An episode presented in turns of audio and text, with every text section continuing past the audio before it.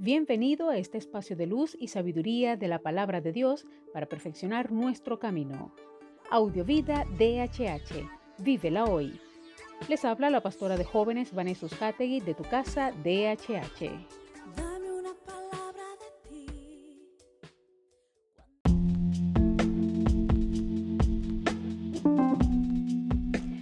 El mensaje de hoy se titula Conoces todo acerca de mí. Salmo 139.1 dice, Señor, tú me examinas y conoces todo de mí. Una de las grandes preocupaciones de la vida contemporánea es la pérdida de la privacidad. Las grandes compañías tecnológicas como la que uso en estos momentos para transmitir mis pensamientos almacenan y procesan infinidad de datos relacionados con nosotros. ¿Cuándo y cuánto tiempo nos conectamos en la red? Qué vemos o buscamos, desde dónde nos conectamos y un largo etcétera, toda esa información es guardada, procesada y posteriormente vendida a terceros.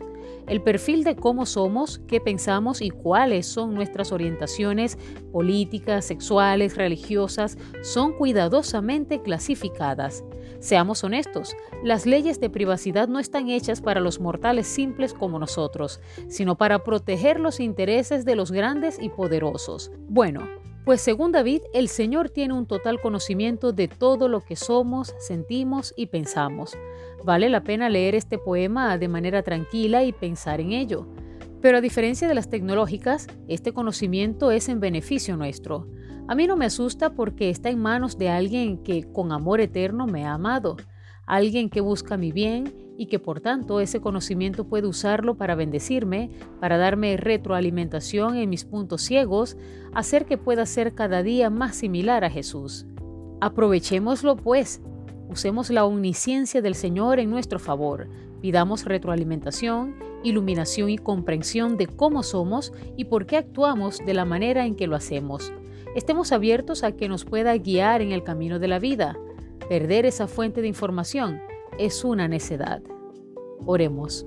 Padre bueno, una vez más venimos delante de ti, reconociendo que sin ti nada somos y sin ti nada podríamos hacer, que dependemos completamente de ti y que tú conoces todo acerca de nosotros. Ayúdanos, Padre, a que cada día podamos examinar nuestros caminos y andar siempre a la luz de tu palabra, a la luz de tu verdad.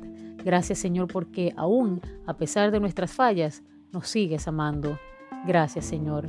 Ayúdanos, encamínanos, corrígenos y guíanos por el sendero de amor y de verdad. Amén.